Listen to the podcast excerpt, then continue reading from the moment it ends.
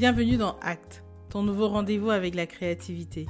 Je suis Nelly Wanji et ici je parle de création, d'entrepreneuriat et d'engagement avec des invités qui ont transformé leur singularité, leur talent et leur frustration en raison d'être et en mission de vie. Dans l'épisode d'aujourd'hui, je suis ravie d'accueillir Ali Rakib. De ses propres mots, Ali est un explorateur, un entrepreneur d'un autre genre qui part à la conquête du monde pour explorer les savoir-faire et patrimoines immatériels oubliés. Passionné de textile, à côté de ses peuples autochtones, il apprend à redécouvrir les fibres de la nature. En tant que consultant en ingénierie culturelle, il accompagne aussi les grands groupes internationaux à sourcer les savoir-faire rares, à les préserver dans des collections contemporaines, à les actualiser pour les proposer au goût du jour. Il œuvre aussi à prévenir et à déconstruire des sujets liés à l'appropriation culturelle. Aujourd'hui, avec Ali, on va parler de plusieurs sujets passionnants qui m'animent, notamment le patrimoine, le matrimoine et l'anthropologie. Très bonne écoute. Bonjour Ali et bienvenue dans Acte. Comment vas-tu aujourd'hui? Bonjour Nelly, ça va très bien. Avant de rentrer un peu dans le vif du sujet, j'aimerais que tu te présentes, qui tu es, quelle est ton histoire? Alors Ali Rakib, 40 euh, ans, euh, franco-marocain. Euh, en un mot, je me définirais comme explorateur, donc explorateur des, mondes, des cultures, des civilisations et, et, des pays, des géographies.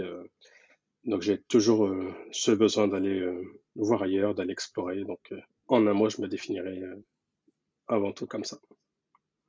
Super. Et ton histoire Qu'est-ce que tu peux nous dire sur toi qui nous permettrait de comprendre un peu euh, euh, d'où tu viens, euh, ta famille, tes expériences et ce qui fait de toi la personne que tu es aujourd'hui? Alors, je suis donc né en France et grandi en France, mais avec de très très fortes attaches culturelles, éducatives, familiales avec le sud du Maroc. Euh, frontière entre euh, les premières dunes du désert du Sahara et les dernières montagnes de l'Atlas et euh, l'océan Atlantique. Donc on est vraiment à la croisée de, trois mondes différents. et puis ayant grandi dans un quartier populaire avec bah, toute la magie qu'il y a dans les quartiers populaires, une vingtaine de nationalités différentes et puis des copains, des copines toutes, tous grandi en même temps parce que leurs parents sont arrivés en même temps. Et donc on est né à, à 5-6 années près quasiment en même temps. Donc c'était toute une, une smala d'enfants euh, qui ont joué, qui ont grandi ensemble. Et donc, ce, on va dire, ce terreau extrêmement euh, riche, euh, extrêmement et aussi complexe parfois, ben, m'a donné ce profil intellectuel bah, d'explorateur qui m'a permis bah, d'expérimenter, d'explorer plusieurs métiers. Donc j'ai commencé par le football parce que c'était ce qui était à portée, j'allais dire à portée de main, mais à portée de pied du coup, euh, le plus rapidement possible euh, pour gagner un peu d'argent et puis euh, donner un coup de main aux parents pour payer les loyers. De joueur, je suis passé entraîneur, d'entraîneur, je suis passé recruteur, puis j'ai quitté ce milieu-là à l'âge de 20 ans parce que ça m'allait pas du tout la relation qu'avaient les agents, les businessmen avec, avec la chair humaine qu'ils achetaient et qu'ils revendaient. Donc là, je suis passé du côté social en tant que fonctionnaire pour accompagner les jeunes qui, qui, qui cherchait euh, une voie, se réinsérer dans la société, qui sortait de prison, etc. Après trois ans, je, me suis retrouvé dans l'éducation nationale, donc dans un lycée à enseigner. Et pareil, après trois ans, je me suis dit, euh, en fait, la sédentarité ne, ne me va pas. Euh, le salariat ne me va pas. Ou en tout cas, tel que je le, tel que je le vis ici, ça ne me va pas. Et, et pour avoir une meilleure vie, avant d'être euh, pieds et mains liés, entre guillemets, par une famille, par des enfants, des obligations, ben, je vais voir en fait ailleurs ce qui se passe. Et j'ai pris mon sac à dos, j'ai voyagé. Et de voyage professionnel en voyage euh, personnel, euh, touristique ou purement exploratoire, je me suis retrouvé au Népal, puis au Japon, puis en Indonésie, puis un peu partout dans le monde. Et j'ai fait un rapprochement entre tous ces pays et mon pays qui est le Maroc, à savoir la, la, disparition des cultures au profit d'une d'une culture unique proposée par, euh, par les GAFAM, par Google, euh, par la télévision, par Internet. Et là, je me suis dit, OK, je ne sais pas encore comment je vais faire, mais j'ai une idée déjà de ce que je vais faire de ma vie. C'est lutter contre cette uniformisation des cultures. Et c'est là que j'ai commencé réellement à changer et à me stabiliser dans mon envie à chaque fois de, de modifier mon plan de vol et puis d'expérimenter d'autres choses. Excellent. Donc c'est comme ça un peu que finalement tu es arrivé euh, à l'entrepreneuriat, mais tu n'es pas un entrepreneur comme les autres, comme on l'entend, j'ai envie de dire. Est-ce que tu peux nous dire un peu euh, comment tu es arrivé à l'entrepreneuriat? Alors ça a été euh, vraiment pas, pas fait exprès, parce que je, comme beaucoup, je souffre du syndrome de l'imposteur et, et j'avais jamais imaginé une seule seconde faire partie de, ce, de ces gens-là qui, qui entreprennent. Euh, mais en même temps, euh, j'avais tellement essayé différents jobs en étant conscient que j'étais quand même bosseur, que je me levais tôt le matin, que j'étais sérieux au travail et malgré tout ça ne hmm. fonctionnait pas. Je me suis dit, euh, bah, c'est peut-être en fait ça ma voie. Mais je suis d'abord passé par une, épiphanie, en fait, une, une, révélation, une vision où je me suis dit, tiens, tous ces tissus que j'ai vus au Népal à l'époque où j'habitais là-bas, que, que, que j'observais en parcourant l'Himalaya, je me suis dit, ces gens savent fabriquer des tissus exceptionnels. Donc, du fait que ma mère était brodeuse, euh, j'avais quand même une, un, œil critique, un œil, de, mm-hmm. un, œil sur la qualité du tissu. Et je me suis dit, non, mais là, c'est du très, très haut niveau. Euh, ces gens-là habitent au fin fond d'Himalaya dans des maisons en pierre, mais ils ne se rendent pas compte de l'or qu'ils ont entre les mains. Euh, c'était des, des, matériaux rares en plus, de la laine cachemire, euh, de la laine pashmina. Et à côté de ça, j'avais déjà quelques acheteurs que je connaissais en France, dans mon réseau personnel. Et j'ai commencé de manière complètement informelle à récupérer ces quelques étoffes en laine précieuse pour les apporter et les vendre à mes amis. Ça a fonctionné. Ensuite, je les ai vendus aux amis de mes amis. Ça a fonctionné. J'ai commencé à faire quelques salons, euh, pareil, informels. Là, ça fonctionnait toujours, mais je passe un petit peu trop de temps à justifier le prix plutôt que de raconter l'histoire du tissu. Hmm. Alors que, que les prix étaient extrêmement bas. Hein. Je facturais même pas la TVA, ni mes voyages, ni mes recherches. Euh, et là, je me suis dit, bon, il faut quand même se structurer. Donc en 2013, je crée l'association Tashkent Tradition du Monde, l'association qui existe encore aujourd'hui. Et, euh, et, là, c'est de manière formelle, officielle, que je fais des salons, des salons un peu plus prestigieux. Et là, encore une fois, je, ça fonctionne, mais j'ai pas de plaisir à le faire parce que les gens me hmm. questionnent toujours et encore sur comment se fait-il qu'une laine coûte 60 euros pour une écharpe alors qu'à Carrefour, je l'ai vu à 15 euros. Ouais. il faut expliquer que c'est pas du tout le même produit, que Carrefour, c'est peut-être même pas de la laine, c'est de la viscose, euh, que moi, je vais euh, crapahuter jusqu'au sommet de l'Himalaya pour trouver les, les, laines les plus rares. C'est incomparable avec une laine euh, mérinos. Enfin voilà. Donc là encore, euh, le modèle économique, purement économique, est bon parce que je, je vends suffisamment pour créer de l'emploi et me créer mon emploi. Mais euh, le, le, juste milieu entre ce qu'on fait, ce qu'on aime faire, le plaisir qu'on a travaillé, il n'était pas encore n'était hmm. pas encore bien, euh, bien ciblé. Et quatre ans plus tard, je me dis, euh, en fait, je vais arrêter. Je vais arrêter parce qu'il faut aussi penser à soi dans la vie. Euh, on veut bien sauver le monde, mais si nous-mêmes on va pas mal, on va pas bien, ben, le monde on pourra pas l'aider. Donc parfois il faut penser à soi. Je me suis dit, si je, je n'arrive pas en fait à créer une structure avec une, vraie cible, une vraie clientèle qui, a l'éducation minimum pour comprendre ce que sont mes tissus euh, et pour créer du coup suffisamment d'emplois tout en me créant moi du plaisir de travailler, mais en fait je vais arrêter. Et euh, j'avais les papiers en main, j'étais prêt à dissoudre mon association. Et là je me dis, bah, quitte à arrêter, autant tenter un coup complètement fou parce que tu n'as plus rien à perdre. Et là j'ai surmonté mon syndrome de l'imposteur et, euh, et ma timidité. J'ai écrit à des marques de luxe telles que Kering, Hermès, Chanel, LVMH. Et il y en a une qui m'a répondu, c'est LVMH, et qui me donne rendez-vous ils expertisent mes tissus, puis du coup, ils sont fascinés. Ah, je me dis, enfin, des connaisseurs. Euh, il, y a une reconnaissance envers euh, le travail que j'ai fait et envers surtout le travail des artisans, le travail que eux font, la matière première de qualité. Et là, ils me proposent un deal euh, de, me racheter le concept, de m'embaucher. Euh, je, décline, mais en échange, je leur propose d'être euh, leur fournisseur officiel. Ils acceptent à condition que je crée l'entreprise et parce qu'ils bossent pas avec les assos. Donc c'est là qu'en mars 2017, euh, donc bientôt six ans, je crée l'entreprise Forever, c'est que je deviens, bien malgré moi, entrepreneur.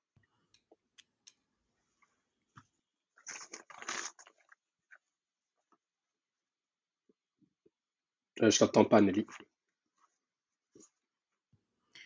Parfois, tout, tout est dans l'audace, en fait. C'est-à-dire que il faut essayer en fait. Il faut et, comme tu si tu tu t'es dit voilà, je n'ai plus rien à perdre euh, ou bien avant d'arrêter tout, je contacte ceci si ça ne passe pas, au moins j'aurais essayé quoi. Ouais. Ah oui, c'est même devenu maintenant une méthodologie automatique. Mmh. Mmh. Euh, Mmh. toutes les personnes que je veux contacter, même si euh, demain c'est euh, Barack Obama, ben, je n'aurai aucun frein à me faire des, des pieds des jambes pour retrouver quelqu'un qui connaît quelqu'un qui connaît quelqu'un Mmh et qui me dé- dégotera son email ou son téléphone ou enfin voilà, je sais pas par quel moyen, mais je n'ai plus peur maintenant Oui, d'aller euh, à la Mmh. rencontre des gens que je veux rencontrer. Ouais, exactement. Et est-ce que tu peux nous dire un peu c'est quoi ton métier exactement? Ah, Alors, euh, pour te répondre tout en gardant euh, une suite chronologique euh, à mon récit, donc j'ai commencé à fournir cette, ce, groupe de, de marques LVMH. et plus je, je leur apportais en fait mes fournitures, mes tissus, plus je me rendais compte qu'ils avaient besoin, en plus de mon tissu, d'explications. Soit d'explications techniques sur la rareté de la matière ou sur la rareté du savoir-faire du, du tissage, de la broderie ou de la teinture, ou soit leur expliquer que tel motif ne peut pas être utilisé tel quel sans l'autorisation des peuples autochtones, que tel motif représente une divinité dans la croyance de tel peuple indigène de tel pays, euh, que telle couleur auprès de leur client qui vient de tel pays est considérée comme une couleur euh, reliée à la sorcellerie. Donc faites attention si votre client euh, est d'Asie centrale et vous achètera pas cette étoffe. Et là, bah, je livre du conseil. Je livre, je livre, mais pour moi, c'était juste un argumentaire commercial pour mieux vendre mes tissus et créer de l'emploi auprès de mes, mes, mes artisans. Mmh Et plus ça avançait, plus je me disais, non, mais attends, mais là, j'aurais peut-être fait économiser un, un petit million d'euros quand même de, de pertes s'ils n'avaient s'ils n'avaient pas écouté en fait mon conseil. Euh, ils auraient eu des scandales d'appropriation culturelle sur Internet. On a vu ce que ça peut donner pour certaines marques. Euh, et si je donnais de la valeur en fait à mes conseils. Donc j'ai commencé euh, bah, à proposer mes conseils euh, euh, assortis d'une euh, d'une facture. Et là, ça n'a posé aucun problème, au contraire. Ça a même donné du, du crédit à mes conseils.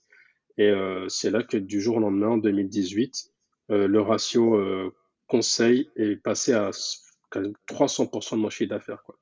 C'est-à-dire que le textile, c'était toujours bien. Ça crée de l'emploi. J'avais mon bonheur de travailler. J'avais mon, mon ikigai, comme disent les Japonais, mon, mon juste milieu entre ce que je fais, ce que je gagne, ce que j'aime faire et ce dont le monde a besoin. Mais là, sans vraiment le faire exprès, euh, bah, les marques me, me proposaient des fois d'elles-mêmes des 2000 balles, 3000 balles par jour de conseils. Alors pour moi, ça, c'est un mois de travail euh, en termes de salaire. Donc j'ai continué sur cette voie. Je me suis dit très bien, j'ai pas fait, j'ai pas fait exprès. Mais en tout cas, j'ai un modèle économique dans lequel Ouais. le textile euh, est autosuffisant.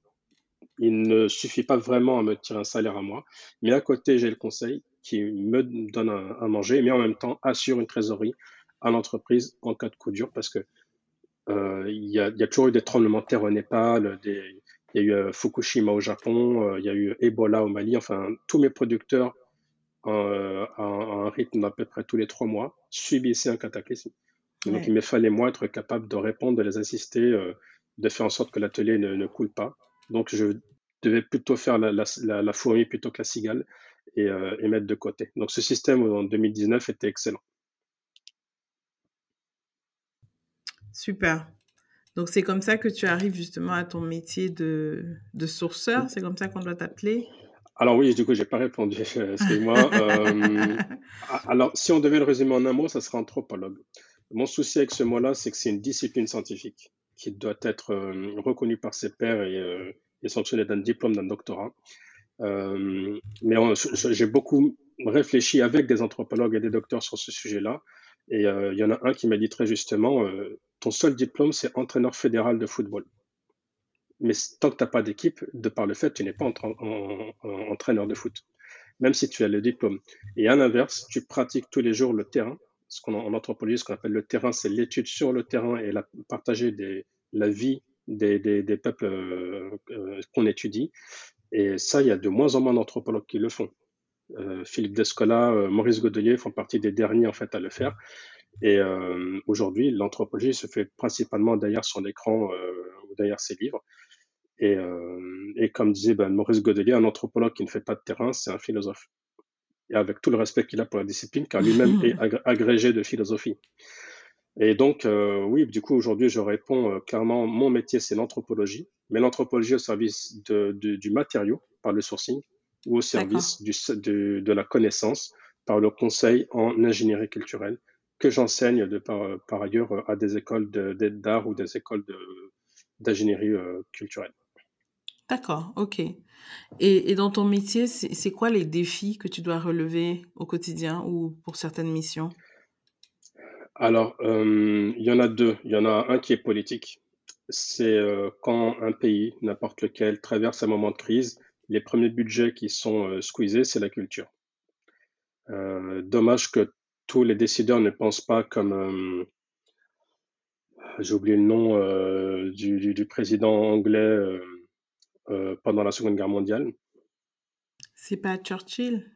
C'est exactement, mmh. Churchill, mmh. Euh, qui, bah, qui, qui, gardait euh, à flot les budgets de culture, même pendant la Seconde Guerre mondiale. Et à un moment donné, quand il y a le, le Blitzkrieg, donc euh, le bombardement de Londres par les avions nazis, bah, ces ministres lui ont dit, mais il nous faut du budget pour nous défendre. Et puis, et Churchill ne voulait pas toucher au budget de la culture. Et, et, à un moment donné, il, a, il en a eu marre, il a dit à ses ministres, mais si on squeeze la culture, pourquoi on se bat en fait? Quelle est la raison de nous défendre si c'est pas pour notre culture Et j'ai trouvé ça très bien. Et c'est dommage que ce soit peut-être le dernier à avoir prononcé ces mots-là, parce qu'aujourd'hui, au moindre souci, euh, crash pétrolier, euh, euh, dévaluation de la monnaie, inflation, bah, c'est la culture qui en pâtit. Donc ça, c'est mon premier défi, c'est de trouver les budgets pour financer mes projets, mes études, mon travail. Et le deuxième défi, c'est comment convaincre. Dans un business standard, tu dois convaincre ton client. Donc, tu as une offre, tu as un produit, euh, un service, et ton client en a besoin. Toi, tu sais qu'il en a besoin, tu sais que ça lui fera du bien, que ça va l'aider, que ça, va, lui fera des chiffres. Tu dois avoir des arguments pour le convaincre. Dans la culture, et puis toi aussi, tu bosses dans ce secteur-là, l'art et la culture, c'est pareil. Euh, quand tu convaincs ton client, parfois, c'est pas suffisant comme couche. Euh, il a lui-même ou elle-même une strate hiérarchique qui doit aussi être convaincu. Et de nos jours, les, les actionnaires ont pris le pas dans les sociétés en termes de décisionnalité par rapport aux, gens de terrain, les entrepreneurs, directeurs, euh, ceux qui sont sur le terrain, qui connaissent les enjeux. Et souvent, les actionnaires ben, préfèrent encore une fois squeezer les conseils en ingénierie culturelle. Donc, mes plus grands défis aujourd'hui sont euh, concentrés au niveau de, des décisions euh, budgétaires prises par mes clients. Mais avant l'Ukraine, avant la pandémie, enfin même pendant la pandémie, j'arrivais quand même à pas mal tourner. Euh, là, la crise énergétique a rendu les choses très très difficiles en termes de budget. Mais mis à part ça, quand ça fonctionne bien, notamment en 2019, c'est, euh, je le dis sans bégayer, le meilleur métier du monde, d'être hmm. consultant euh, en ingénierie culturelle. Ouais. ouais et, et, je pense que tu as dit quelque chose qui est, qui est très pertinent, qui fait qu'on se pose la question de, même dans le capitalisme, de pourquoi aller à la course vers plus de rentabilité si on n'a pas de culture ou si on n'entretient pas une, euh, une culture, à, quoi ça sert en fait de se battre, même à sortir de la crise, euh, même euh, à quoi ça sert en fait? Et, et je pense que c'est une question euh, qui peut paraître très existentielle, mais c'est une question qu'il faut se poser parce que bah, la, la culture, c'est ce qui nous reste en fait, quand il n'y a plus rien. Donc si on ne préserve pas ce qui pourrait nous rester quand il n'y a plus rien, je ne sais pas trop pourquoi on lutte pour le reste en fait. C'est ça. Ouais. Et est-ce que tu as beaucoup travaillé sur le continent africain? Alors, j'ai beaucoup essayé. Mmh. Euh, malheureusement, ça n'a pas toujours marché. Euh, mes premières recherches à l'époque de l'association Tashkent furent en Égypte. Euh, et malheureusement, les deux années où j'y suis allé furent les deux printemps arabes. Parce mmh. que l'Égypte en a eu, a eu deux vagues de, de, de, de révolution. Euh, ça m'a pas empêché de travailler parce que de toute façon, moi, mes tissus, je les cherche pas forcément dans les capitales, je les cherche un peu en province. Mais par extension, ça touche. Ça touche la province, ça touche toute la population. Et puis parfois, quand tu trouves finalement euh, ton fournisseur, ou, ou, pire encore, parce qu'en Égypte, j'étais allé pour créer un tissu. J'avais l'idée de créer un tissu en m'inspirant de, de, euh, de hiéroglyphes euh, égyptiens. Euh, et d'après les traductions que Google nous permet d'avoir, hein, parce que je ne sais pas lire le, le ouais. le hiéroglyphe, euh, il y avait des tissus faits à partir de lotus et de papyrus. Donc euh, j'ai fait une forme de R&D, euh, recherche et développement rudimentaire euh, auprès de producteurs. On avait quelque chose d'intéressant, mais finalement, Après, euh, ben, c'est printemps arabe, tu n'as plus du tout de contact, la personne ne répond plus, le hmm. téléphone ne fonctionne plus. Tu sais même pas si elle est vivante ou morte. En Afrique de l'Ouest, c'était Ebola. Au Mozambique, dans le Cabo Delgado, ben, tu as des terroristes qui ont envahi toute la région et puis qui ont trucidé les gens. C'est vraiment compliqué. C'est un continent qui est considéré comme un, comme, comme un grenier euh, à ressources par le monde entier. On, y va pour y piocher des choses. On en sort euh, euh, en piétinant tout le monde. C'est vraiment très, très dégradant et irrespectueux. C'est le seul continent au monde. Euh, encore une fois, désolé, j'ai pas le souvenir de, de, de, la personnalité politique qui a, qui a dit ça il y a, il y a une trentaine d'années. Le seul continent au monde qui achète ce qu'il ne produit pas et qui ne vend que ce qu'il ne consomme pas. Hmm. Euh, donc, il, euh, il, il, produit et vend des diamants, des ressources minérales qu'il ne consomme pas, qu'il ne transforme pas lui-même, et il achète des produits, des ordinateurs, des, qu'il ne fabrique pas lui-même. Donc forcément, il est perdant sur les deux tableaux. Et c'est ça qui fait que ça, c'est devenu ma priorité. Mais en même temps, c'est ce qui fait que c'est aussi mon, mon, gros problème pour y mm. travailler. Et les seules fois où j'ai travaillé, c'est pour des clients, pour du sourcing, pour de, de, de l'analyse de, de, de chaînes d'approvisionnement. Euh, donc c'est pas directement euh, par mes initiatives à moi, mais c'était au service d'un client d'une marque de luxe euh, que j'ai dû aller de temps en temps euh, faire des audits. D'accord, ok. Ouais, bah, tu, je pense que tu l'as bien souligné. Hein. Le continent africain est un grand paradoxe. Et, je pense que nous tous qui sommes acteurs pour changer une, une partie de la perception de, de, que ce soit des patrimoines, des savoir-faire et des ateliers, on est souvent confronté à ce paradoxe-là, c'est que voilà, 99% de ce que l'Afrique consomme n'est pas produit en Afrique et 99% de ce que l'Afrique peut produire de ses sous-sols ou même, euh, je ne sais pas s'il faudrait dire produire parce que du coup c'est de l'extraction. Euh, et 99% de ce qui vient en Afrique n'est pas consommé par les Africains eux-mêmes si ce n'est en bout de chaîne après avoir été transformé ailleurs. quoi. Donc c'est très paradoxal.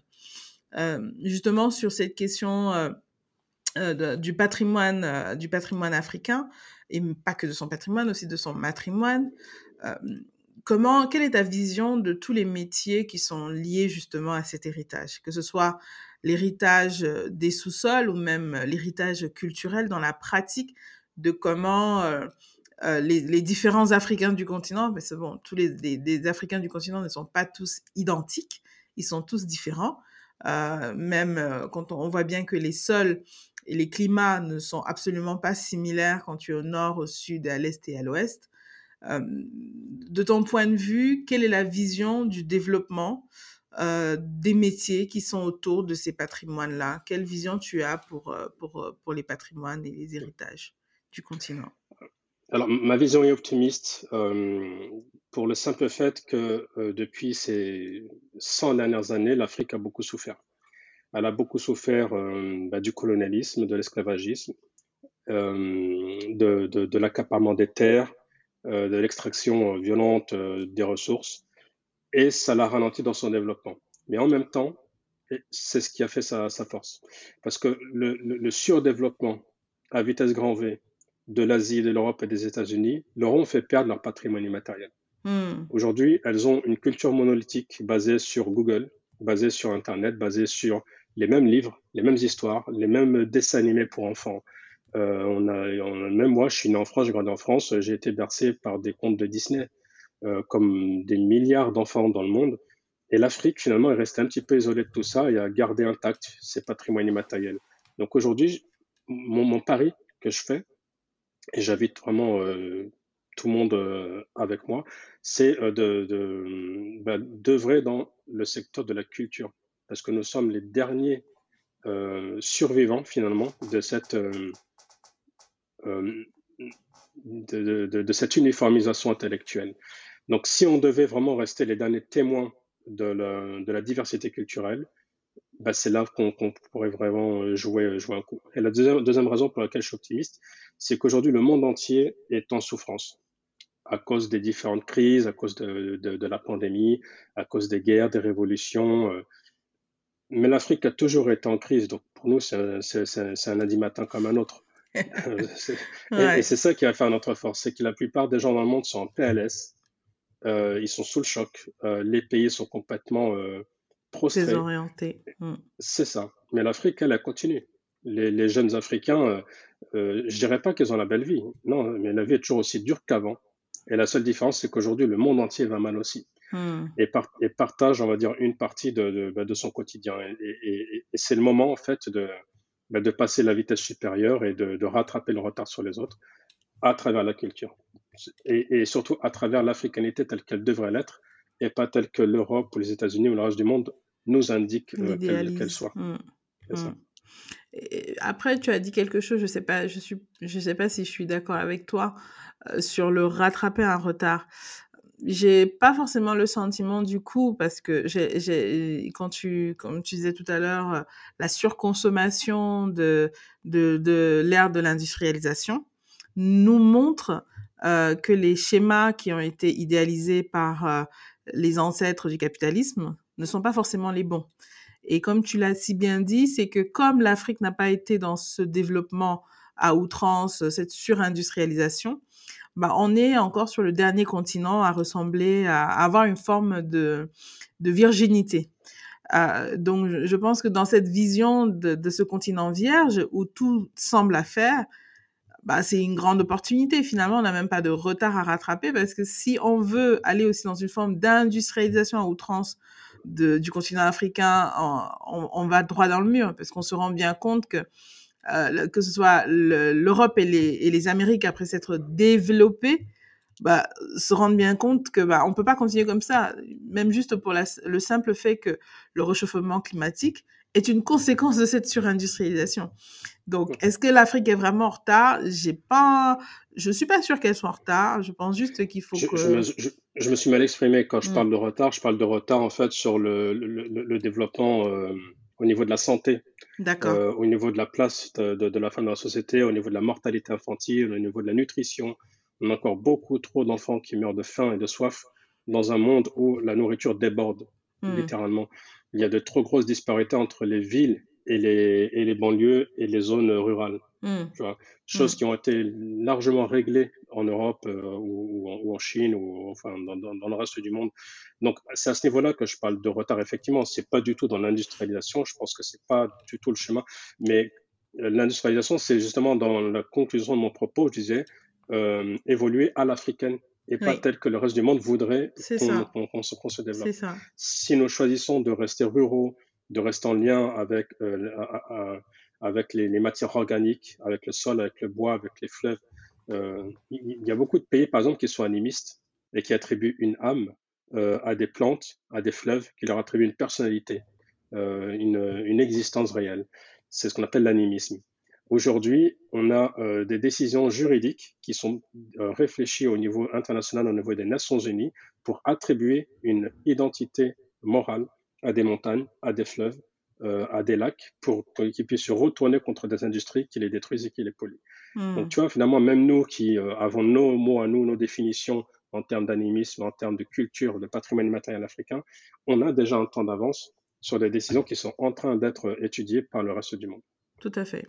Je, je me rends aussi compte aujourd'hui, je ne sais pas si toi tu as le même constat que moi, que sur les, euh, on va dire peut-être les 15 dernières années, il y a eu pour les jeunes Africains euh, comme une forme de, retour justement à une identité africaine, à une forme de réappropriation de l'identité africaine pour euh, l'actualiser parfois, euh, parfois la transformer, la remettre au goût du jour. Est-ce que tu vois justement dans cette, dans, dans, cette tendance une tendance de fond qui pourrait justement aussi accompagner le changement ou une forme de définition, si ce n'est pas une redéfinition euh, de l'Afrique et des Africains dans le monde. Dans cette tendance euh, du retour à l'identité des jeunes Africains, euh, une forme de, redéfinition de, de, l'identité africaine, en fait, selon la jeunesse actuelle. Alors, je dirais oui, absolument. Peut-être est-ce dû à l'ouverture d'esprit grâce à l'ouverture au monde apporté par euh, Internet, par les smartphones, euh, etc. Comme quoi, il n'y a pas que du mal dedans non plus. Hmm. Euh, peut-être c'est grâce à une prise de conscience collective au niveau de l'éducation, l'éducation pour tous, et pas uniquement pour les, les, les, les familles les plus aisées, et, et, qui permet finalement cette prise de conscience. Après, là où je tirerais peut-être la sonnette d'alarme, c'est dans le, dans le sens où ils doivent continuer en fait ce travail-là de réappropriation de leur culture, d'appréciation de leur africanité, sans pour autant être spammés euh, par nous autres. C'est que je vois beaucoup de gens qui, comme moi, euh, vivent en Europe, aux États-Unis, euh, ailleurs dans le monde, et qui, nous aussi, on a une part d'africanité qui, qui renaît en nous et puis on a envie de la revendiquer. Et parfois, enfin c'est surtout en Amérique du Nord, j'entends beaucoup plus fort et beaucoup plus souvent des, des Afro-Américains parler au nom de l'Afrique que des Africains eux-mêmes. et, et, je me dis, parfois, l'africanité a la bon dos c'est qu'on s'en souvient que quand ça nous arrange, tu vois, que quand mmh. c'est à la mode. Mais le reste du temps, euh, en fait, elle n'est pas pratique, donc on l'oublie.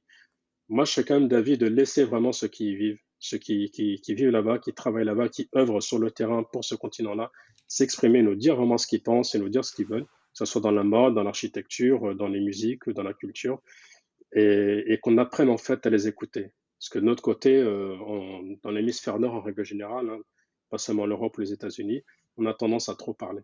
Donc on devrait apprendre à ne moins parler et, à écouter maintenant ce que nous disent euh, les locaux, les Africains qui vivent en Afrique.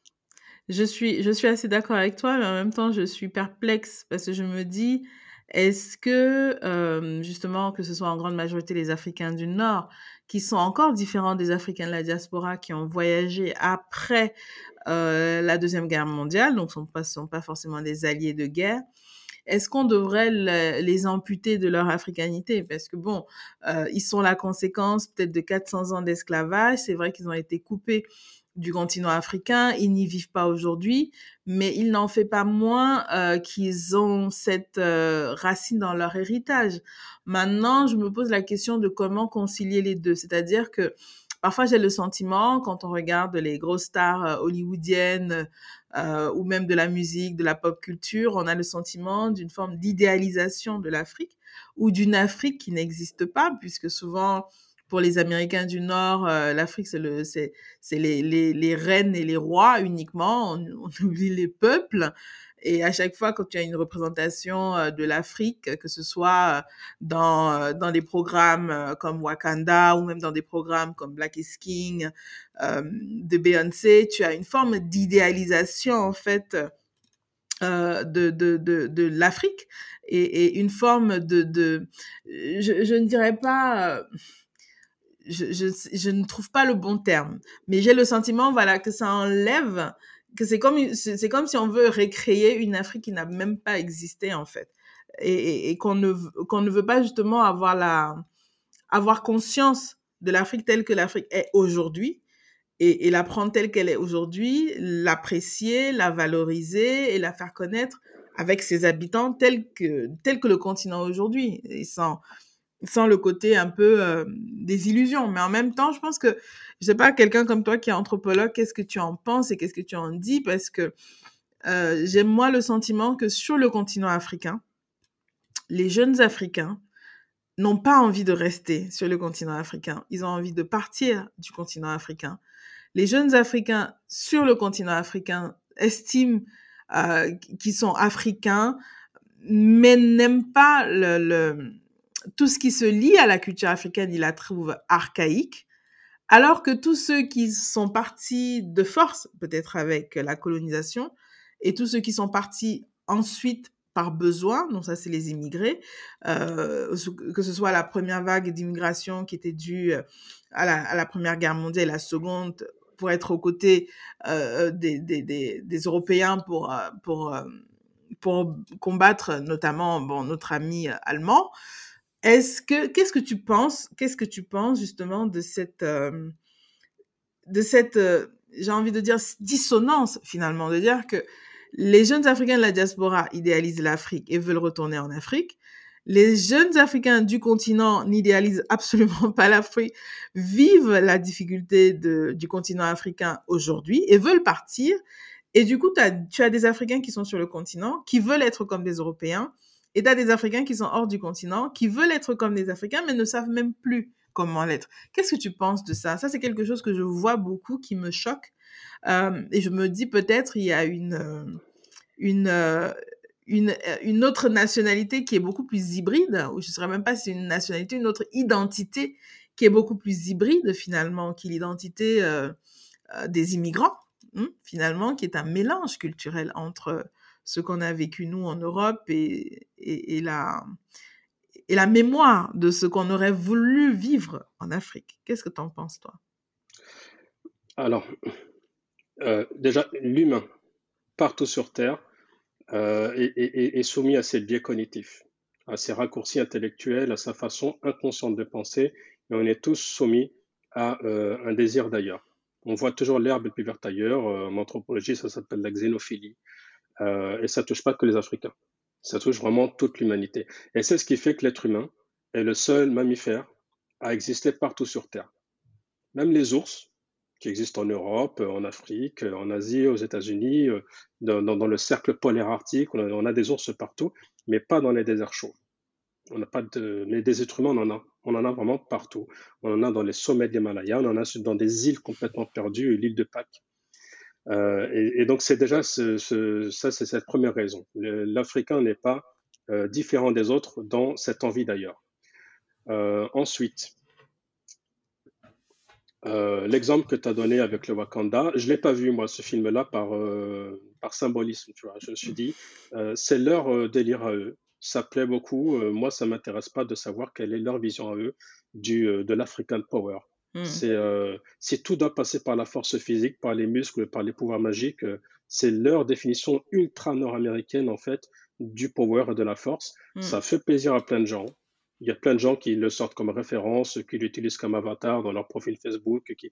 Je vois tout autour de moi des amis ou euh, tout, dans mes contacts en Afrique du Nord jusqu'au Sud que ce film en fait a impacté les gens.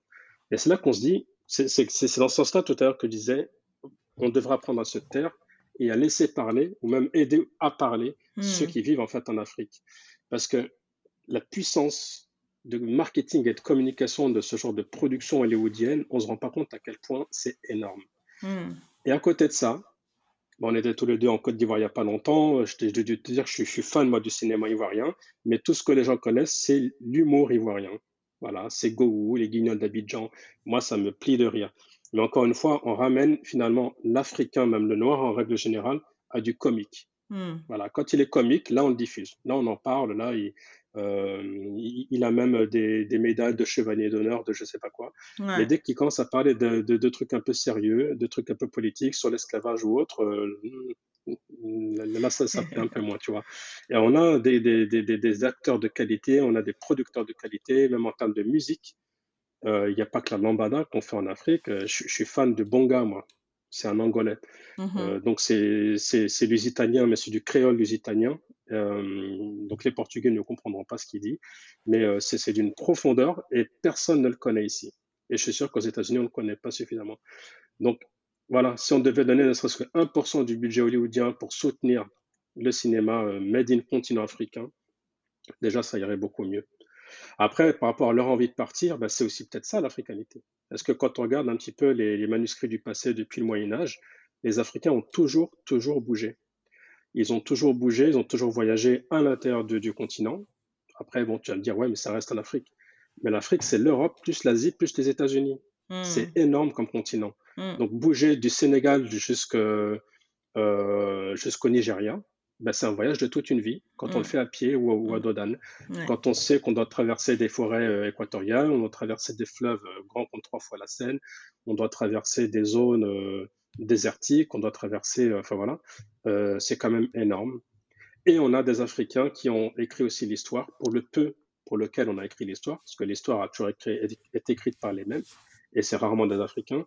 On a Ansa Moussa qui a traversé toute l'Afrique et qui a dérégulé tout le marché de l'or ne serait-ce que par son, son, pèlerinage à la Mecque.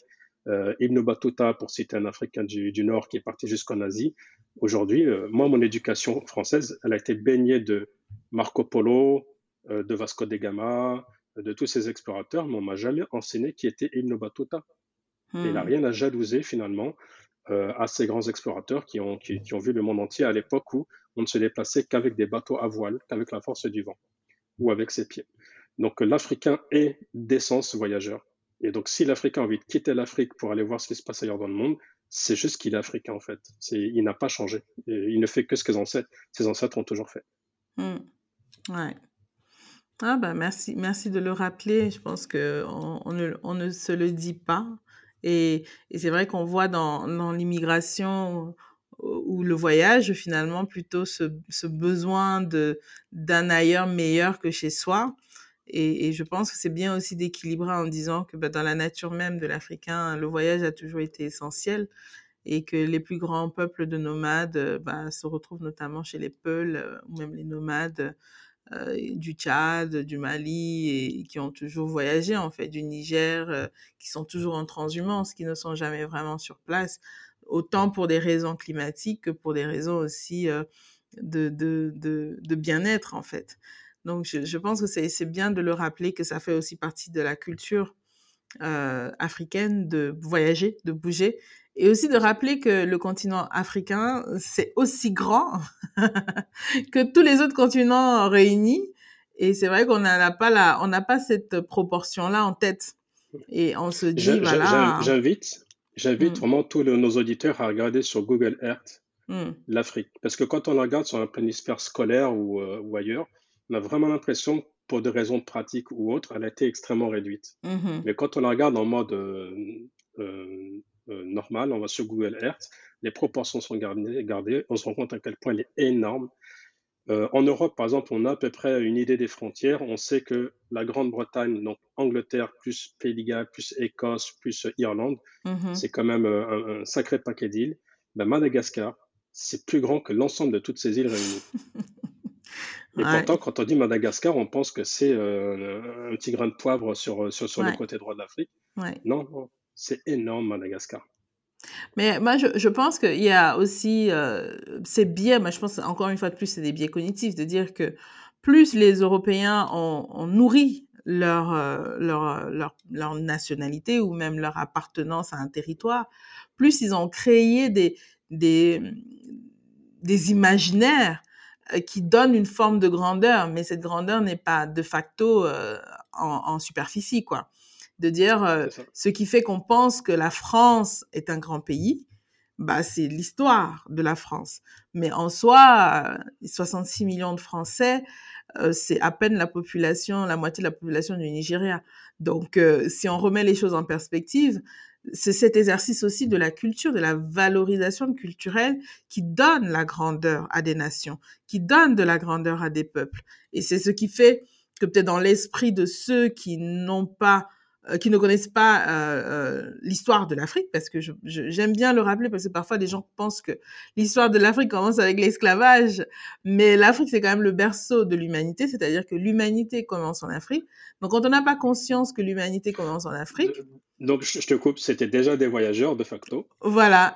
Donc, ça veut dire que tout le reste du monde a été peuplé par l'Afrique, si on veut faire un raccourci, euh, un raccourci intellectuel, mais qui est d'ailleurs prouvé hein, par euh, tous les historiens euh, qui, qui expliquent que voilà comment comment on a comment on a eu la, la, la différence de race, comment les races se sont créées, et que à la racine des choses, tout le monde vient du continent noir.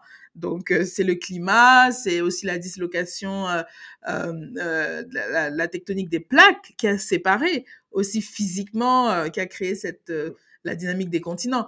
Mais je pense qu'on se le dit pas assez. On le dit pas assez et on a on a le sentiment que l'air que nous vivons est la seule ère qui ait jamais existé. Mais non. Avant Jésus-Christ, le temps était déjà là et après nous, il y aura encore le temps. Donc. Alors, juste pour rectifier la tectonique des, tectonique des plaques, elle a euh, un, temps de déplacement qui s'élève à des millions d'années. Ouais, Donc, l'être humain, quand il a commencé à quitter l'Afrique, le monde avait déjà à peu près commencé. Ouais, ouais. Il y avait quand même des différences, effectivement. L'eau était beaucoup plus basse. Mm-hmm. Ce qui fait que euh, entre l'Éthiopie et le Yémen, on pouvait y aller avec des barques euh, assez légères parce qu'il y avait beaucoup de zones où on avait pied, par exemple. L'Indonésie était accessible à pied, l'Australie était accessible à pied. Mais mis à part euh, le niveau de l'eau, le positionnement des continents était déjà le même. Mais oui, effectivement, euh, l'humain, euh, avant qu'il n'ait formé non pas des races différentes, mais des communautés différentes, il venait du Grand Rift, il venait du sud de l'Éthiopie, ouais. Ouais, je, je, vais poser une question de profane. Hein. Je ne me suis pas documentée sur la question, mais qu'est-ce qui fait que le, le, le niveau de l'eau continue à monter, qui est de plus en plus d'eau sur la Terre? En tout cas, Alors, il y a toujours eu des, des, variables beaucoup plus lentes qu'à notre échelle aujourd'hui, mais mille fois plus lentes. avec des, périodes glaciaires froides et des périodes de réchauffement climatique où le, le climat se réchauffait. La seule différence avec aujourd'hui, c'est que ça se fait quasiment euh, ouais, entre 900 et 1000 fois plus vite que hmm. dans l'histoire, et que l'humain ou n'importe quel mammifère n'est pas capable de s'adapter à ces changements climatiques aussi vite que ça. Et c'est pour ça que c'est inquiétant ce qu'on traverse aujourd'hui. D'accord, ok. Petite parenthèse fermée. Génial. Alors, pour toi, alors, pour toi, quelles sont les étapes pour capitaliser sur l'héritage africain? Comme on se l'est dit, euh, il faut justement réussir, parce que la grandeur vient des histoires qu'on se raconte. Il faut réussir dans notre époque, en tout cas, parce que je pense que c'est euh, les civilisations, c'est comme une roue qui tourne. Il y a des civilisations dominantes, des civilisations moins dominantes, mais en soi, le, temps, le temps continue à passer et les civilisations continuent à évoluer. Mais en attendant, en vivant dans notre ère à nous, et en peut-être, euh, peut-être en se projetant sur les 100 prochaines années. Et ça, c'est vraiment le petit humain hein, qui te parle. Euh, c'est-à-dire, c'est l'humain qui n'a pas conscience des millénaires. C'est l'humain qui vit dans le moment présent et qui n'a pas le temps, euh, la, conscience du temps linéaire non plus.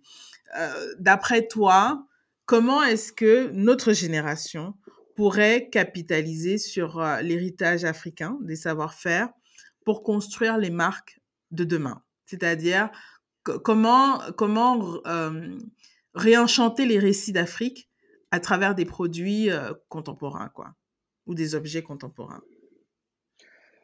Euh, je dirais, dans un premier temps, l'écoute. Encore une fois, je vais revenir au même sujet, que nous apprenions, nous autres de l'hémisphère nord, à les écouter, et ça, ça commence par les rencontrer.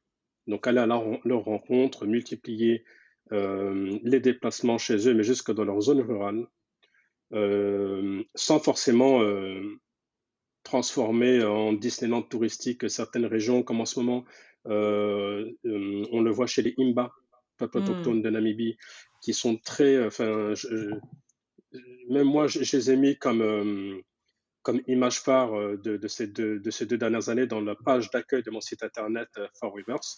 Euh, et je me suis rendu compte que c'était peut-être pas une si bonne idée parce que tout le monde en parle. Tout le monde se tourne vers les IMBA. Tout le monde veut voyager, rencontrer des IMBA.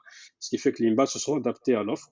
En fait, c'est un gagne-pain pour eux qui est significatif. Hmm. Exactement. Et donc, non seulement euh, ils vont arrêter la pratique de leur patrimoine immatériel, de leur euh, pastoralisme, élevage de bœufs, de leur culture, de leur danse, leur chant, leur rituel, pour Disneylandiser, j'invente des mots, euh, leur, euh, leur culture et faire plaisir aux touristes. Et c'est ce qui s'est passé chez les, le peuple des Homo au sud du Soudan. Ils sont aujourd'hui devenus très agressifs. Très agressifs. Ils viennent, euh, ils sont armés, ils te forcent en fait à donner de l'argent, ils te raquettent. tu prends la moindre photo de paysage et ils vont te raqueter ton argent parce que ça leur appartient. Enfin, ils ont vraiment changé complètement leur profil culturel. Aujourd'hui, plus personne ne va entendre parler d'eux, plus personne ne voyage chez eux. Et quand, comme pendant 30 ans, ils n'ont développé que ces euh, simagrées touristiques, bah aujourd'hui, ils ne savent plus rien faire. Ils ne savent hmm. plus travailler la terre, ils ne savent plus travailler le bois, ils ne savent plus chasser, ils, ne savent plus, ils sont démunis.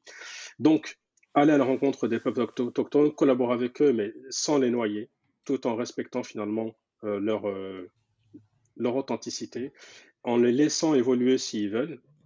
En, tant que, j'ai suivi beaucoup de conférences d'anthropologues qui regrettait, c'était en, Amazonie, au Brésil, que certaines associations de protection des peuples autochtones leur interdisent de porter un jean et un t-shirt parce qu'ils sont plus beaux euh, tout nus dans la jungle. Ouais, mais le mec, il veut porter des bottes pour euh, se protéger des, araignées ou des serpents euh, et un jean et un t-shirt, c'est aussi son choix. C'est aussi son évolution à lui. toi, ton travail en tant qu'association, on appelle la FUNAI, de protection des droits des peuples autochtones, c'est de protéger leur intégrité physique, euh, parce qu'ils sont vulnérables, ils n'ont pas de fusil et ils veulent pas en avoir. Et donc, euh, donc l'Afrique, aller vers eux et les écouter, premièrement. Deuxièmement, euh, créer des ponts inter-Afrique. C'est-à-dire, on a toujours le réflexe de dire, tiens, cet artisanat africain, je vais le vendre à Paris. Je vais hmm. l'exposer à New York. Je vais l'exposer à Tokyo. Parce que là-bas, il y a l'oseille, il y a les acheteurs et ça va marcher. Et moi, je suis intimement persuadé que tu peux déjà commencer par les exposer dans des grandes villes africaines, mm. dans des pays comme euh, la Côte d'Ivoire, comme euh, l'Afrique du Sud, euh, ou le, le, Maroc, ou même des pays qui n'ont pas encore atteint ce, niveau, comme le, Mali, l'Éthiopie. Euh, c'est pas par hasard si Dior était à Marrakech pour un défilé, que Chanel était Côte d'Ivoire, au Sénégal, pardon, à Dakar, il y a deux mois. et ils ont toute une brigade de gens experts qui leur coûtent beaucoup, beaucoup d'argent et qui ont étudié les tenants et aboutissants de ces territoires et qui se sont dit c'est le bon endroit, c'est le bon moment. Donc nous-mêmes, on devrait euh, bah, créer cette espèce de, toile d'araignée euh, interne pour avoir un système protéique. Voilà, un système protéique entre nous. Et ensuite, euh, bah, les sortir de là, de l'Afrique, pour aller de manière épisodique exposer à Paris, exposer à Stockholm, exposer à Toronto, et les faire revenir pour aussi faire rayonner finalement la culture africaine à l'étranger. Donc je pense que ça passerait par ces trois étapes. Très bien. Et tu as évoqué un, sujet que je me suis abstenue de commenter depuis que tout le monde me dit Mais alors, qu'est-ce que tu en penses? J'ai dit Je n'en pense absolument rien, ou je m'abstiens de toute pensée.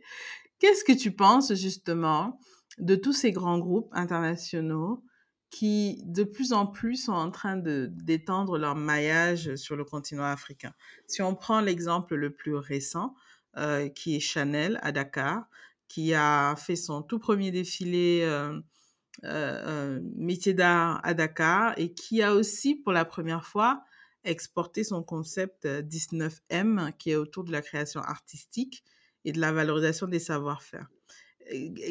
Ce signal-là, pour toi, ça, ça, ça, augure quoi en fait? Toi qui connais un peu les maisons, et, en tant que... Qu'est-ce que tu donnerais comme conseil à quelqu'un comme moi ou même des acteurs qui sont sur le continent pour, euh, pour collaborer peut-être avec ce, type euh, de démarche? Alors, je vais donner la réponse d'un créateur de mode africain et ensuite la mienne. OK. Qui, qui, qui est différente. Euh, mais c'est important, encore une fois, d'écouter l'Afrique. c'était il y a deux ans, je crois. C'était en visio. J'étais à une conférence pour la BBC Afrique de l'Ouest. Et euh, il y avait un créateur de, mode africain euh, dans, la table ronde, c'était pas, pas une conférence, mais un, débat. Et à un moment donné, on le questionne, euh, bah, c'était sur Dior, qu'est-ce que vous en pensez tout. Et le mec, il dit, mais tant mieux, pour une fois que l'Afrique est à la mode, pour une fois que les regards sont braqués sur nous, pour une fois que ça nous donne des opportunités bah, de faire valoir notre art, notre style et nos, et nos, créations. Moi, en tant que créateur de mode, ça va m'aider à manger. laissons faire. Laissons faire, ça nous fait du bien. Alors ça, c'est ce que lui a dit. Maintenant, mm. ce que moi, je pense, euh, je suis pas créateur de mode euh, et quand on bosse sur les sujets de la sociologie ou de la culture, on pense plusieurs années à l'avance parce que n'importe quel acte met des années à se mettre en place dans la culture. C'est mm. jamais des jours au lendemain. Et donc moi, c'est une des raisons pour lesquelles je m'étais euh, abstenu de bosser euh, sur un projet avec la la trend, euh, une, une, trend forecasteuse, euh, une agence d'anticipation des tendances mm-hmm. qui avait tout focalisé sa communication sur l'Afrique et sur l'individu de, de, couleur noire. Mm. Alors, on est dans un monde, euh, on est dans une mode qui est contradictoire, qui est éphémère, qui, se, qui change tout le temps d'avis, qui est versatile et, c'est comme ça qu'ils fonctionnent. Ils ne se rendent pas compte en fait des, méfaits euh, qu'ils hmm. vont causer. Donc si cette mode est durable, on se dit, OK, on a pris conscience aujourd'hui qu'on avait trop mis de côté euh, l'Africain ou euh, l'humain à peau noire, bronzée, caramel, appelons-la comme, comme, tu veux, on l'a trop mis de côté, on l'a trop souvent mis de côté dans nos pubs, dans nos films, dans nos séries, dans nos packaging, dans nos communications. Aujourd'hui, on va faire notre mea culpa. Euh, l'être humain, tous les humains sont égaux et toutes les personnes peuvent être belles, pas que les peaux blanches et pas que les cheveux blonds. On, on reconnaît que la beauté est partout. Hmm. Si ça se passe comme ça et que c'est durable, je dis que c'est génial. C'est un conte de fées. si ce n'est qu'une mode qui est passagère, parce qu'en ce moment, on parle du Black Lives Matter, parce qu'en hmm. ce moment, euh, la mode, bah, c'est l'africanité, mais que demain, ça va changer et que du coup, tout le monde va partir, Là, du coup, je m'inquiétais. C'est d'ailleurs ce que j'avais notifié dans mon interview au Fashion Network, euh, le magazine qui m'avait interviewé en, 2010, euh, en 2020, sur le défilé de Dior. Ben, j'avais dit, c'est excellent. Dior vient. en plus, il cite les sources de collaboration. Ils font le défilé avec les personnes avec qui ils ont fait les broderies, dans la ville même de Marrakech. Finalement, tous les feux sont verts. Sauf que ils se sont barrés extrêmement rapidement. Il n'y a pas eu de suivi, il n'y a pas eu d'accompagnement, il n'y a pas eu d'aide à l'intelligence économique pour gérer ben, tout l'afflux des communications qui allait tomber dans, dans, les frêles épaules de ces quatre coopératives qui ont aujourd'hui déposé le bilan. Donc on ne peut pas dire que c'est la faute de Dior. On ne peut pas dire que Dior a pour responsabilité euh, d'être des humanitaires. Mais quand on est une, une planète aussi grosse, de, de manière euh, astrologique, on attire dans sa force de gravité des petites lunes, des petits astéroïdes, des petites planètes qui sont ces petites coopératives fragiles. S'ils veulent fonctionner de manière standard avec euh, euh, en, roulant à 300 km/h parce qu'ils ont le bolide qui va avec, bah, qui bossent avec des fournisseurs qui ont leur level. C'est ça, c'est ça. Ou qu'ils accompagnent des petits fournisseurs à avoir le level aussi. Oui, parce que ça, par contre, on le fait très bien en France. Quand on collabore avec euh, un artisan du cuir, avec un teinturier qui est artisanal, mais qui est tellement euh, précieux que du coup on doit euh, l'assister, ces grandes marques de luxe savent accompagner. Elles savent être euh, patientes et mmh. méthodiques avec ces petits fournisseurs. Et ce qui m'inquiète, c'est que pour l'instant, l'Afrique redevient, encore une fois, le grenier du monde. Mmh. Sauf que là, c'est un grenier intellectuel en termes de style et de mode. Et une fois qu'on aura pioché ce qu'on aura voulu piocher, ben, les gens partiront et on se retrouvera démunis. Mais je ne, je ne souhaite pas ça au continent. Quoi. Mais je, je, je suis totalement d'accord avec toi de dire qu'il y a et je pense que les, les deux avis se complètent, c'est-à-dire l'avis euh, du designer de mode qui dit bah, tant qu'on s'intéresse à nous, moi j'en profite. Euh, et ton avis qui dit oui, mais est-ce que cet intérêt, il est éphémère ou pérenne? Est-ce que c'est un intérêt euh, vertueux de dire voilà, c'est l'autre humain que j'apprécie et du coup mon appréciation pour cet autre humain ne va pas s'arrêter à partir du moment où il m'apporterait rien? Euh, je pense que les deux se complètent. Je pense qu'il il faut garder, il faut garder en tête cela et se dire que si justement les démarches des grands groupes, qui pour moi aujourd'hui sont au-delà même de la notion de nationalité, sont beaucoup plus inclusives, que ce soit des couleurs de peau, des tendances, des, des, esthétiques, si elles sont vraiment dans ces démarches d'inclusivité, hein, pour se transformer en, supranation euh, du beau, parce que finalement c'est ça. Hein. On va dire que même si Chanel est une marque française qui valorise une certaine vision de l'esthétique française, en allant à la rencontre d'autres esthétiques, son esthétique va forcément s'altérer. J'espère qu'elle aura conscience du coup, euh, une fois que ces esthétiques ont changé, que ce ne sont plus des esthétiques françaises, mais ce sont des esthétiques de Chanel qui devient un peu comme une supranation.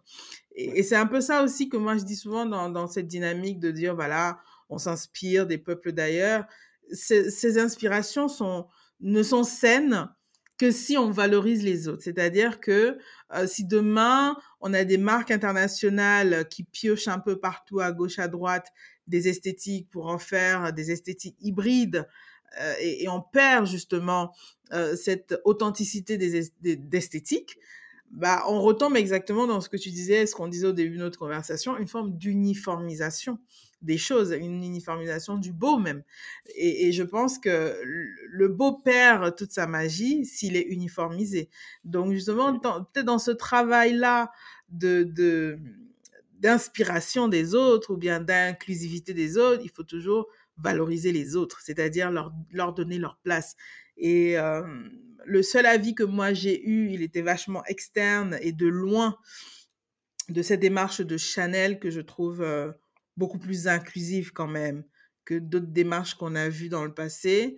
la démarche semble en tout cas beaucoup plus intelligente.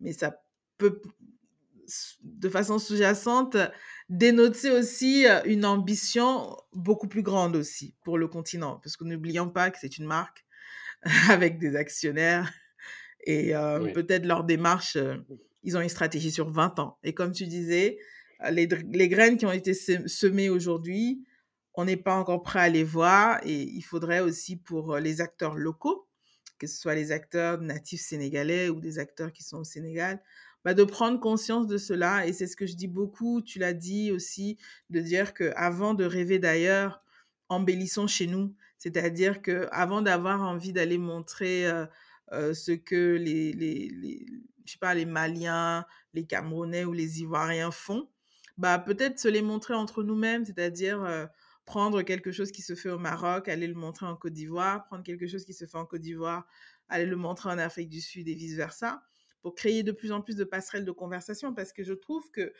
euh, la grande majorité des Africains est tournée vers l'extérieur et même pas assez vers les à côté. C'est-à-dire, on regarde loin là-bas devant, on regarde même pas son voisin.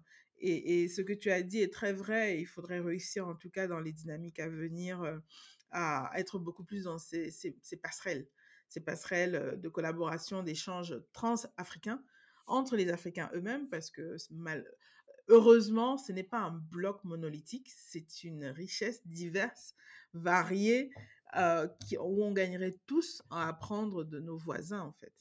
Et, euh, et ça, les marques, les grandes marques de luxe l'ont compris. Et, et, j'ai aussi peur que ce soit une forme de, de, de, de perte d'authenticité qui les pousse aussi à aller chercher des choses beaucoup plus vierges, entre guillemets. C'est absolument ça. Hein. En, ce moment, par exemple, dans l'actualité, tu as beaucoup de débats sur l'intelligence artificielle, mmh avec les nouveaux bots là, qui sont sortis, avec lesquels tu peux discuter, etc. Oui, oui. Euh, j'ai testé. Une amie m'a dit, tiens, c'est dans mon téléphone, pose la question que tu veux. Bon, je pose une question très, très ciblée, très, très technique, il répond tout de suite. OK, je pose une question concernant mon village, au fin fond des montagnes du sud de la classe, même Google Earth ne l'a pas euh, euh, notifié. C'est moi qui, en me souvenant de telle route, de telle piste, qui a mhm. réussi à localiser mon village. Et je lui dis qu'est-ce que je peux euh, faire en tant que MRE, pas préciser quoi, dans ce, coin-là. Comment je peux en vivre en fait si je m'expatrie Parce que j'ai mon projet de m'expatrier là-bas. Et bon, il a pris 4 minutes de réflexion, ce qui est énorme. je, rigolais, je l'ai eu, j'ai réussi à. Mais il a trouvé, il a fini par trouver? à la fin, il a trouvé. Il a dit le MRE, entre parenthèses, Marocain résident à l'étranger, euh, peut euh, faire de la production d'huile d'argan ou d'huile de figue de barbarie, etc. Des trucs que, que très peu de gens connaissent. Je me suis dit, ah ouais, non, là, là je commence à avoir peur. Et en tant que professeur universitaire, du coup, j'ai continué à écouter des podcasts, des conférences et, lire des articles sur l'IA. Et en tant que euh, professeur universitaire, je sais qu'il y a une très, très grosse peur en ce moment dans le milieu de l'éducation en général, parce que des élèves ont déjà commencé à faire appel à des IA pour rédiger des mémoires. Ils veulent plus réfléchir en fait. Waouh. Non seulement ils peuvent plus, mais tu as même les techniciens de, des IA, les spécialistes, qui du grand, euh, du, ils appellent ça le grand inversement, si je ne me trompe pas. Mm-hmm. C'est le moment, en fait, aujourd'hui, tu as euh, Google qui est capable euh, de déceler quand tu, tu as des views quand tu as une chaîne YouTube ou quand tu as un Instagram, tu as des abonnés, tu as des viewers, etc. C'est ça qui te fait gagner de l'argent quand mhm. tu as une chaîne YouTube. Mais tu as des bots, des intelligences artificielles qui font seulement de regarder ta vidéo pour te faire gagner des vues. C'est de la mhm. triche. Mhm. Mais elles ont un comportement qui ressemble à celui d'un être humain pour pouvoir justement passer entre les mains des filets. Et plus ça va, et plus elle est subtile dans sa façon de ressembler à une attitude humaine pour faire gagner des views euh, ou des lectures dans des, dans, des documents, etc et donner de la valeur finalement aux documents produits. Euh, et aujourd'hui, l'IA a tellement surpassé l'humain dans sa façon d'être humain qu'on est dans un grand inversement où les robots de Google prennent des humains pour des robots et les robots pour des humains. Et là, c'est en train de catastropher la totalité du monde, que ce soit dans le monde de la création, de la culture ou même du business tout court, euh, des spéculations euh, dans les bourses. il y a des milliards et des milliards de, de dollars en jeu à ce niveau-là parce que l'attitude du parieur qui va acheter des parts de telle action, telles actions dans telle société, ben des fois c'est aussi simulé par des robots. Et bien là encore, l'Afrique est extraite de tout ça, parce que euh, l'IA a des datas sur l'Afrique, c'est sûr. Euh, même dans mon village, elle a fini au bout de 4 minutes par trouver une information. Mais c'est beaucoup, beaucoup moins riche que le reste du monde. Hmm. Et pour l'instant, l'Afrique est encore euh, une zone d'ombre, en fait, pour toutes ces IA. Et c'est encore le cerveau humain qui va créer la culture et les arts. Et c'est pour ça que pour moi, c'est une priorité de travailler là-dessus pour les protéger, euh, pas forcément en les industrialisant, pas forcément en les numérisant, mais les protéger en leur apportant bouffer, premièrement, à ces artisans, en développant, un, voilà, développant un modèle économique intelligent et, euh, et, en les épargnant finalement de cette culture monolithique qui est vouée de toute façon à s'autodétruire un jour ou l'autre. Ouais. C'est, c'est, en t'entendant parler, je me posais justement la question de la notion de progrès et, de dire euh, la notion de progrès telle que des personnes comme moi sont, on peut avoir de dire, voilà, on est allé à l'école, on s'est éduqué, on a l'eau courante, on, a, on a le chauffage, des choses qui sont élémentaires, qui justement ressemblent au progrès à partir d'où ça s'arrête en fait, cette notion de progrès et qu'on on revient dans la régression, on régresse. Et c'est exactement ce que tu as tu dis, de dire que dans la recherche technologique, on a tellement poussé dans l'extrême qu'on va créer des futurs humains qui vont régresser dans le développement humain, c'est-à-dire que on, on, arrête de réfléchir puisqu'on a donné le rôle de réflexion mmh au robot. Et, et c'est le robot, on va aller lui poser des questions qu'on aurait pu se poser et dans, en faisant justement un, cheminement logique, on aurait pu trouver.